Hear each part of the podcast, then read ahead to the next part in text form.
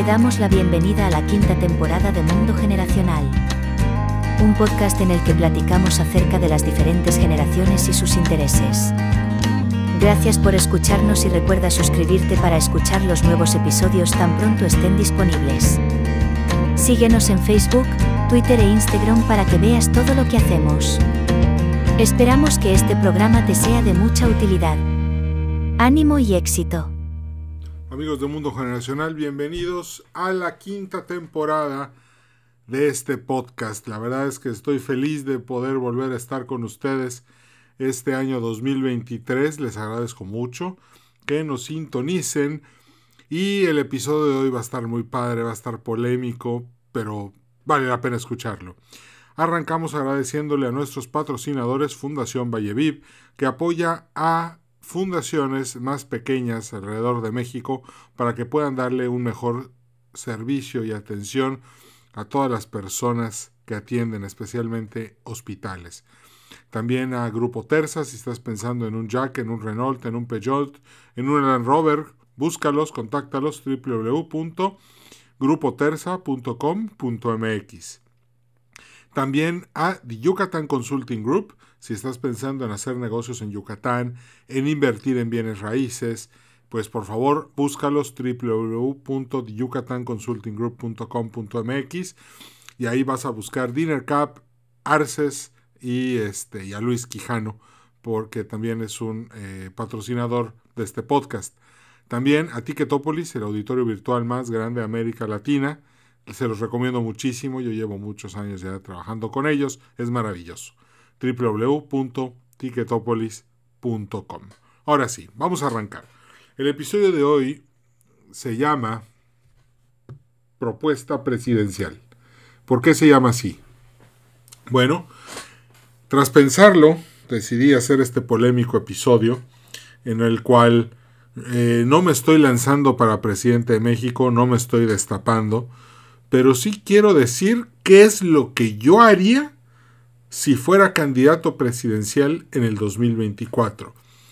Y creo que estas propuestas que, les voy a dar, que son tres, tienen mucho que ver con lo que en lo individual muchos mexicanos están buscando. Y esto es algo que he visto a lo largo de recorrer todo el país dando conferencias acerca de las generaciones mexicanas, acerca de los escenarios macroeconómicos entre el 2023 y el 2030 y también hablando de estoicismo. Me he dado cuenta de muchas cosas y creo que es muy importante considerarlas y ojalá que algún candidato presidencial las tome, eh, pues tal vez no como bandera, pero sí como una parte fundamental de su plan de trabajo. Porque si no hacemos eso, literalmente este país podría salir de esta crisis estructural, entrar a un surgimiento institucional con el pie izquierdo, y eso sería trágico para la historia y para las generaciones venideras. Todos los que ya han escuchado mi conferencia sobre las generaciones saben perfectamente que el paso de una crisis estructural a un surgimiento institucional es peligroso, porque ahí se los dictadores. Y como sabemos, esta crisis estructural empezó en el 2006, probablemente acabe en el año 2030 y el próximo surgimiento institucional sería entre el año 2030 y el año 2055.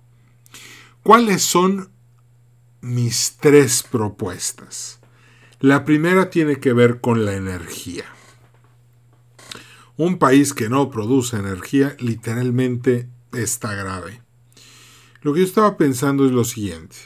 Hoy el gasto, el presupuesto de Doña Fede, de presupuesto federal, no es suficiente para cubrir todas las demandas de todos los mexicanos. Y la presión social cada día es mayor. Embarcarnos en una situación en la que el gobierno federal intentara desarrollar la infraestructura necesaria y al mismo tiempo cubrir el gasto social es imposible. No se puede.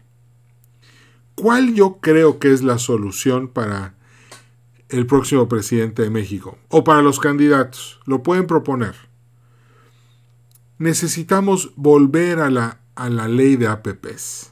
Necesitamos que el Congreso la pule un poco, que esté menos manoseada, un poco más clara. Y de esa manera, destinar el presupuesto hacia las demandas sociales, le hace educación, le hace seguridad, le hace ayuntamientos, programas sociales, programas de desarrollo, inversión en capital humano, todo lo que hace el gobierno en materia social, y que el dinero que se va a necesitar para el desarrollo de la infraestructura se haga a través de, la ley de APPs. ¿Qué significa esto? Vamos a agarrar capital nacional privado y vamos a enfocarnos en construir fábricas, bueno, no fábricas, pero plantas de luz, plantas eólicas, eh, turbinas en, este, acuíferas, eh, utilizar más las corrientes marinas, desarrollar, ojo, no digo que solamente usemos energías verdes porque sinceramente no creo que dé. Pero sí, dar un paso fuerte, establecer un 80-20, un 20% de, de, toda la energía que consumimos en México, tratar de apuntarle hacia, hacia la energía limpia y por otro lado el otro 80, pues seguir como estamos. Es imposible, no podemos soñar con que vamos a cambiar todo el país en cinco años, el cambio tiene que ser gradual. Eh, ecológicamente lo necesitamos urgentemente, pero también no podemos permitir que haya un colapso económico, porque eso nos podría llevar a un colapso político, consecuentemente eso sería una anarquía espantosa y no quiero, yo creo que mejor ahí no nos metemos. Entonces, ¿cuál es el siguiente punto? El siguiente punto es el siguiente. dije un pleonasmo, qué horror. Bueno, si podemos generar infraestructura generadora de energía a partir de capitales privados, ellos los construyen, ellos invierten. El dinero puede salir de las afores, puede salir de crowdfunding, puede salir de inversiones este, privadas, bancos o o de sociedades mercantiles, puede ser de donde sea. Lo importante es que sea capital nacional y que por otro lado este capital nacional se invierta en energía. Empezamos a producir la energía. La gente que invirtió obtiene sus rendimientos. A ver, y aquí está algo que tenemos que tener claro. No podemos permitir que porque alguien va a ganar, entonces mejor todos perdemos. No, necesita, es mejor tener esta infraestructura funcionando que no tenerla. Bueno, es que nos sale muy cara. Eh, bueno, hay que ver por eso precisamente que la tecnología que, que, importemos o que generemos sea lo suficientemente buena como para poder elevar esta producción energética. Eh, ¿Se vale refinar? Sí, sí se vale refinar. Claro que se vale. ¿Okay? Nada más que sin olvidar que el petróleo cada vez eh, eh, es más difícil de refinarlo porque pues está, hay que sacarlo eh, de, más, de más abajo, ¿no? Y es más denso, tiene más azufre y consecuentemente es más difícil, hay que considerarlo. Pero definitivamente tenemos que dar este giro. Tenemos que tener una industria privado, público-privado, que sea capaz de generar mucha energía, cada vez menos contaminante y que tenga como fin bajar el recibo de luz de las personas y bajar el recibo de luz de las fábricas y de las plantas procesadoras. ¿Esto por qué? Porque de esa manera los costos de lo que consumimos día a día van a ser menores, vamos a tener más poder adquisitivo y consecuentemente nuestro nivel de vida va a subir. Por eso considero que es tan importante esta inversión en energía. Obviamente, eh, hay muchos otros renglones que son muy importantes, lo sé, pero por ahora la energía considero que es de carácter estratégico. Y les voy a decir por qué pienso esto. Los, que han escuchado la conferencia de escenarios políticos y económicos 2020-2030 2020-2030 saben perfectamente que el orden que, que vimos nacer después de la Segunda Guerra Mundial, el cual descansa sobre la ONU, sobre el Fondo Monetario, sobre el Banco Mundial, sobre la Unión Europea y sobre todas estas instituciones que soportan al mundo, hoy se están descalabrando. Precisamente eh, Arabia Saudita y China hicieron un pacto para ya no usar petrodólares. Y de repente Brasil se une y de repente Irán se une y, y, Rusia invade Ucrania y está la tensión en el mar del sur de China y está la tensión sobre la isla de Taiwán. Y bueno, entonces no, eh, esto no nos extraña, en este podcast ya lo dije demasiadas veces. Estamos en una crisis estructural global, eh, en un mundo multipolar, eh, en el que además los nacionalismos se están volviendo más poderosos. Todos los candidatos prometen hacer grande a su país otra vez. Entonces, este cóctel que estamos viviendo en materia macroeconómica nos obliga a pensar más en la energía. Y aquí viene un segundo punto. ¿Por qué? De hecho, uno de los episodios va a tratar del nearshoring. Pero si tenemos una infraestructura energética atractiva, lo que va a pasar es que las fábricas van a empezar a querer instalarse en México. Y si se empiezan a instalar en México, eso significa más empleo, mejor pagado. Y además, lo que queremos son las industrias. No ya, ya, no es el modelo maquilador de finales de la década de los 80 del siglo pasado. No, ahora es el modelo de los ingenieros.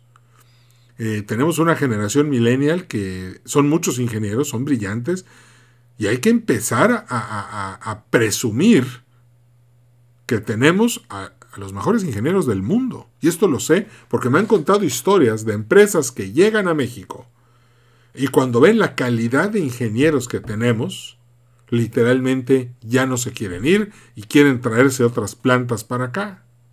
Y eso es bueno. Tenemos que aprovechar esta coyuntura, energía barata, incertidumbre afuera, bueno, vamos a generar certidumbre dentro de México. Y eso nos va a dar muchas ventajas. Yo siempre he sido, eh, creo mucho en, el lean manufacturing, en, producir cada vez más y mejor. Porque eso, pues, al final del día, el, que se beneficia es el consumidor. Su poder adquisitivo aumenta gracias a la competencia y gracias a que cada empresa todos los días está luchando por ser mejor. Entonces, si logramos traer empresas de talla internacional y nuestros ingenieros aprenden de esas plantas, estamos generando una cultura corporativa de larguísimo plazo. Porque estos ingenieros van a poder aprender lo mejor de las empresas foráneas. Las empresas foráneas van a aprender muchísimo de nuestros ingenieros Vamos a generar una relación de valor y las empresas no se van a querer ir. Lo grande y lo bonito de todo esto es que tenemos 46 millones 400 mil millennials en este país que ya quisieran otros países tenerlos. Si no, ¿por qué andan ahorita tantos países del mundo dando becas y regalando nacionalidades para los jóvenes que se vayan. Está bien. Es válido. Y muchos están aprovechando las oportunidades en Alemania, en Austria, en España, en, muchos países, y está bien. Pero nosotros tenemos que pensar en cómo vamos a generar estas grandísimas carreras para estos jóvenes que hoy están listos para dar lo mejor que tienen. Por eso es importante una política de energía. Porque es el primer punto. La primera propuesta, si yo fuera presidente, sería esa. La segunda propuesta es un poco delicada, pero vale la pena. Es educativa. y es impulsar las matemáticas. Empezar a enseñar en todas las escuelas de México muchas matemáticas, mucho amor por las matemáticas, porque esto es el primer paso para producir muchos ingenieros. Aquí hay un dicho que dice, un país con muchos ingenieros es un país con buena suerte. Claro que es buena suerte, porque los ingenieros tienen una manera muy pragmática de pensar, muy matemática.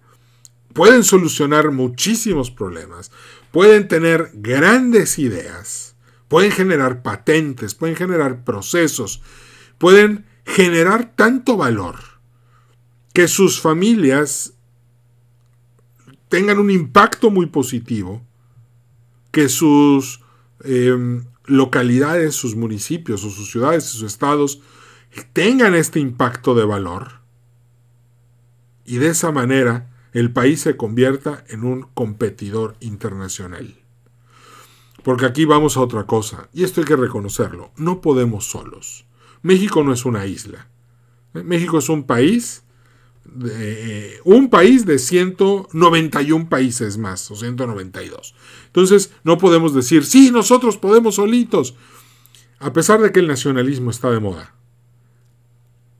Y aunque nos digan que sí podemos solos, en realidad es mejor tratar de no poder solos y entender que tenemos que integrarnos a la economía global. Pero lo tenemos que hacer de una forma competitiva lo tenemos que hacer de una forma excelente, trabajando con fuerza, con dinamismo, con inteligencia, captando eh, y convirtiendo a México en una potencia. Pero ya no queremos ser una potencia maquiladora, ni una potencia de, no, de...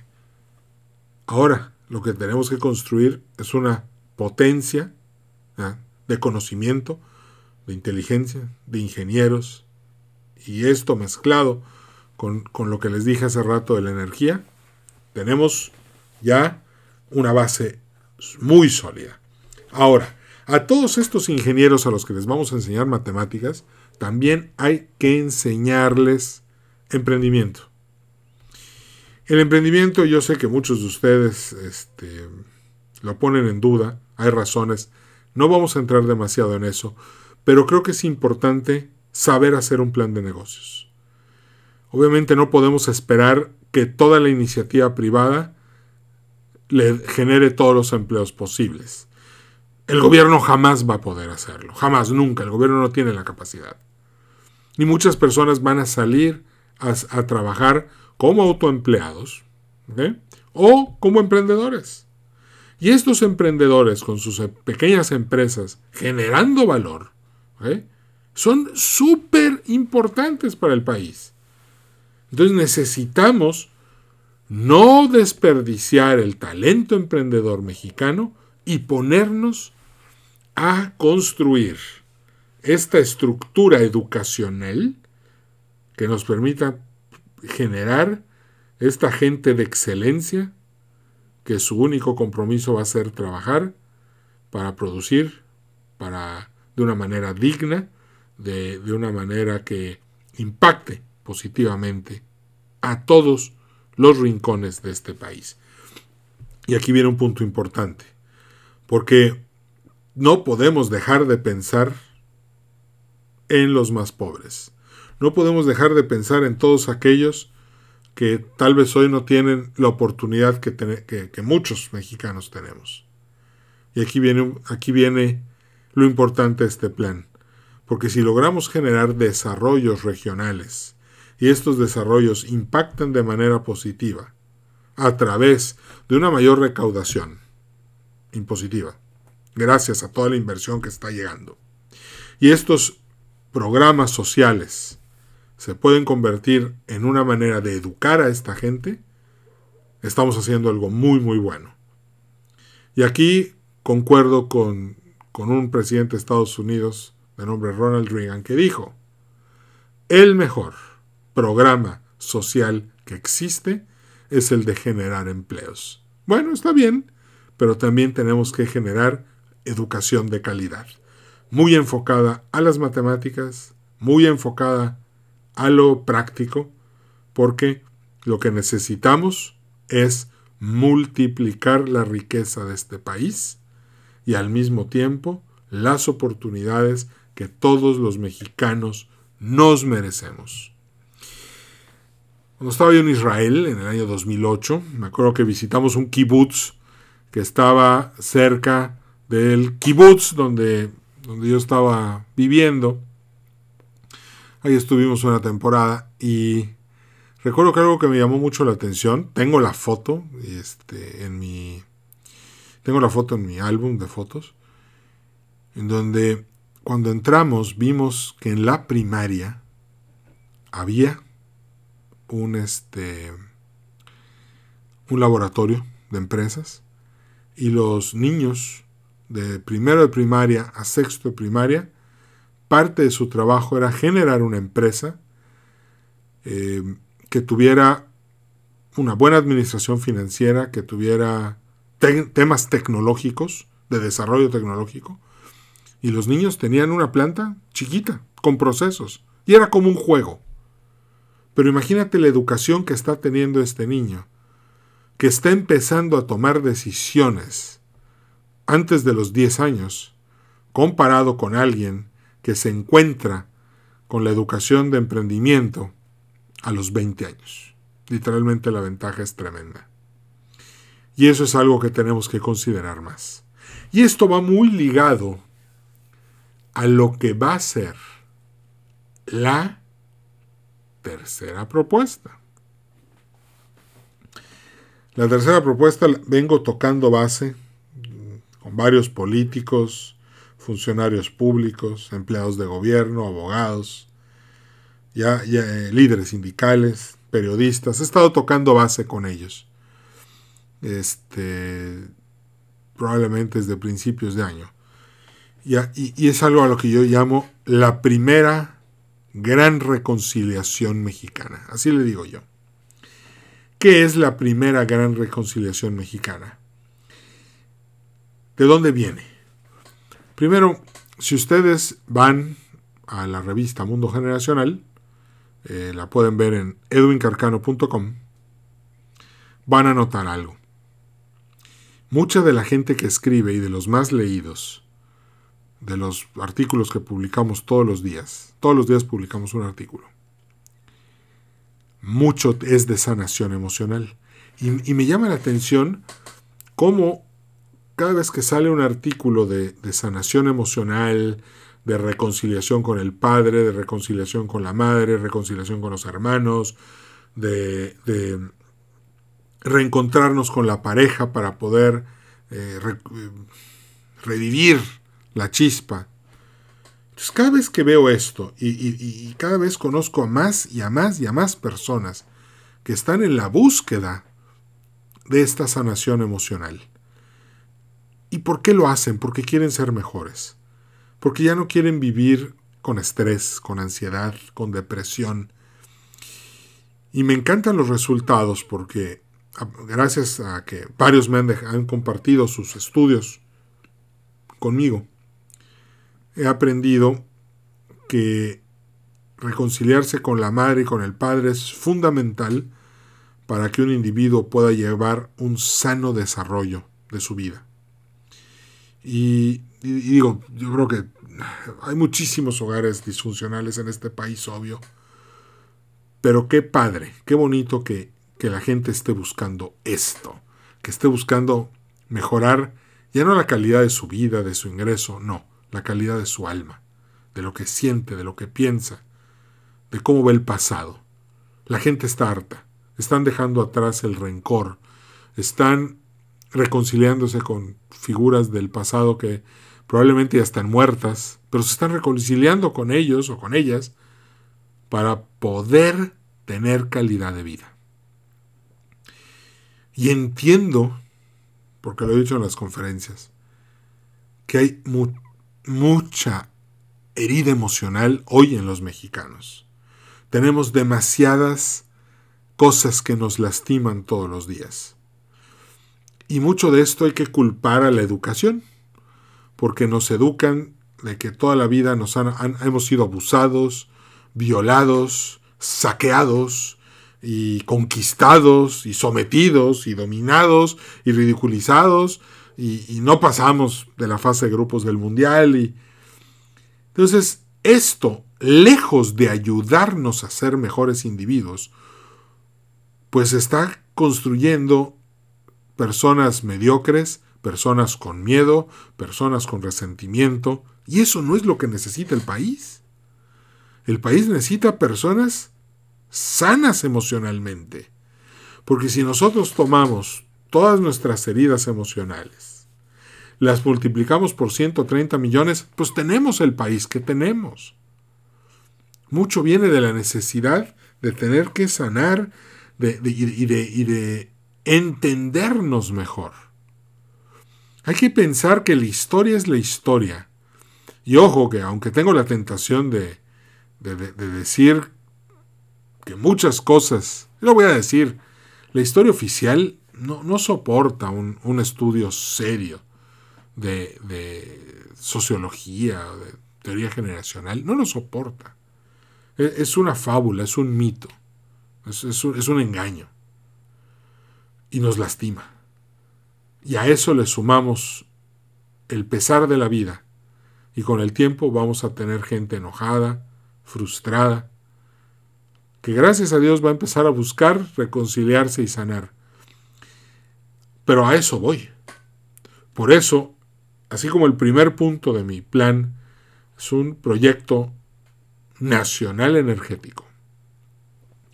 El segundo es un proyecto de educación que genere valor y emprendimiento.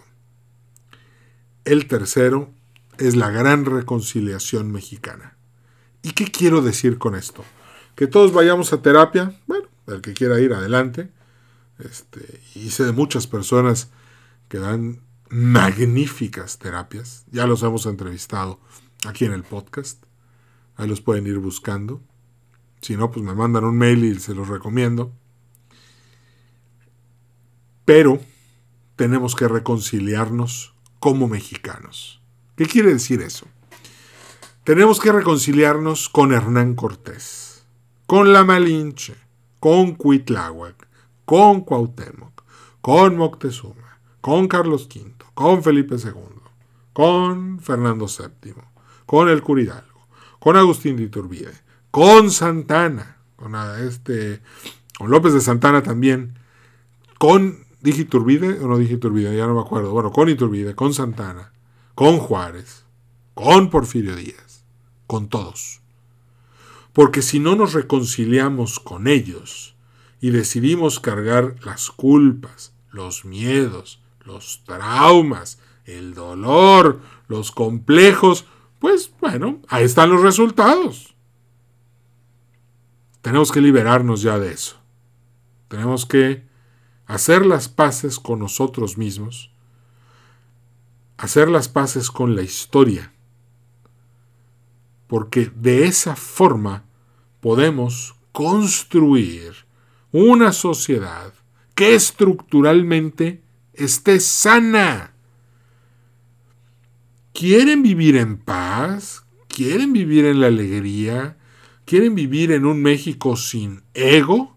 ¿Quieren vivir en un México sin expectativa pero con muchas esperanzas? Bueno, entonces vamos a reconciliarnos con la historia. Ya, los perdonamos a todos. Oye, es un bandido. Sí, lo perdonamos. Se acabó.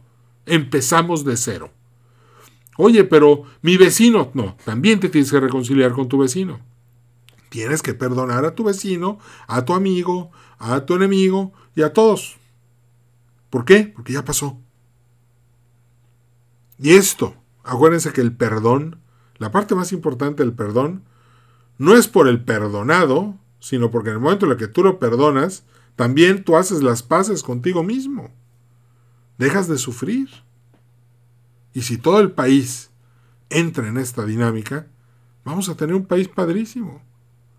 Yo creo que eh, el México de los 40, de los 50, era un México muy padre, era un México de un surgimiento institucional, donde la gente se olvidó de sí misma y se dio a las instituciones y lo hizo de la mejor manera que podía, creando un México institucional del cual hoy estamos viendo, estamos viendo prácticamente derrumbado. Pero tenemos que crear un nuevo orden. Ahora, volviendo a la conferencia de las generaciones, que creo que muchos ya, ya la escucharon, estamos en una crisis institucional. Pero no va a empezar un surgimiento institucional bonito mientras no haya este punto tan importante que es el de sanar todo lo que hemos vivido para poder volver a empezar. Y eso implica ya no andar pidiendo, es que me tiene que pedir perdón. Los estoicos dicen claramente que nadie tiene que pedirte perdón a ti ni a nadie. El estoico dice, tú perdónalos y sigue con tu vida, porque la vida es muy corta y no andes cargando esos temas. Todos los días, levántate y lo que tienes que hacer es pensar que vas a hacer lo que es bueno, no por la recompensa y no por el aplauso, sino nada más porque es bueno.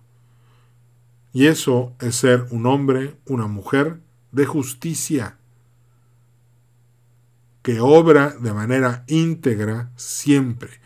Y estoy seguro que todo este país tiene esa capacidad. si algo no soporto es que un mexicano le digan flojo. Para nada. Los mexicanos no somos flojos. Los mexicanos no somos tontos. Los mexicanos no somos inferiores físicamente. Los mexicanos somos unos ganadores, somos muy buenos deportistas, podemos lograr muchas cosas muy padres, pero a partir de tener una sociedad sana, a partir de reencontrarnos con los valores que definen a México. Y hay algo que es muy importante. México es un país que tiene que aprender un poco a vivir en comunidad. Tenemos que respetar siempre la libertad. No se vale eh, pensar que la solución a todo esto es acabar con las libertades para someter los males. Eso es un error, eso es una dictadura.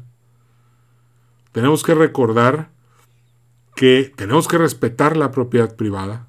Todo el mundo tiene derecho a disfrutar lo que se ganó trabajando, diseñando, luchando eh, y con su inteligencia. Todos.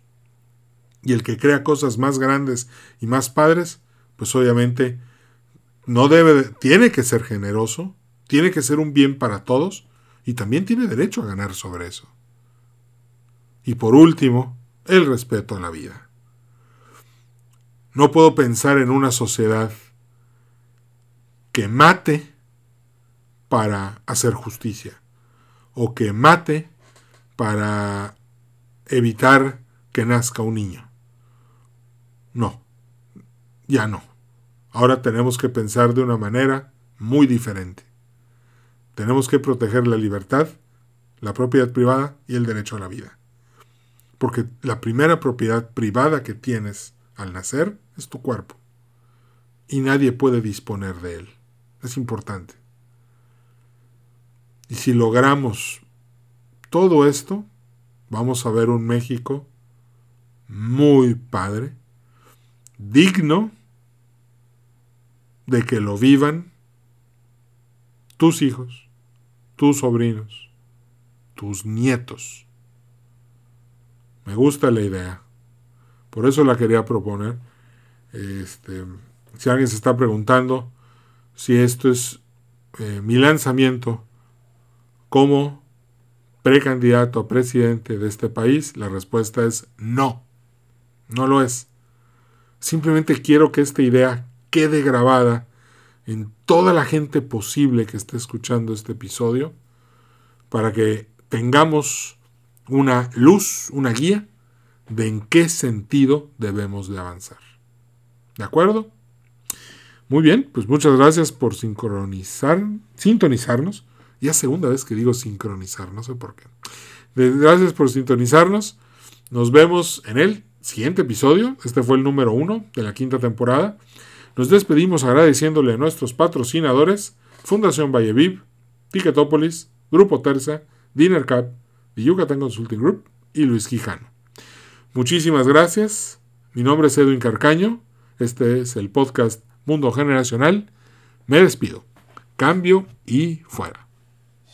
Gracias por haber sido parte de este episodio de Mundo Generacional.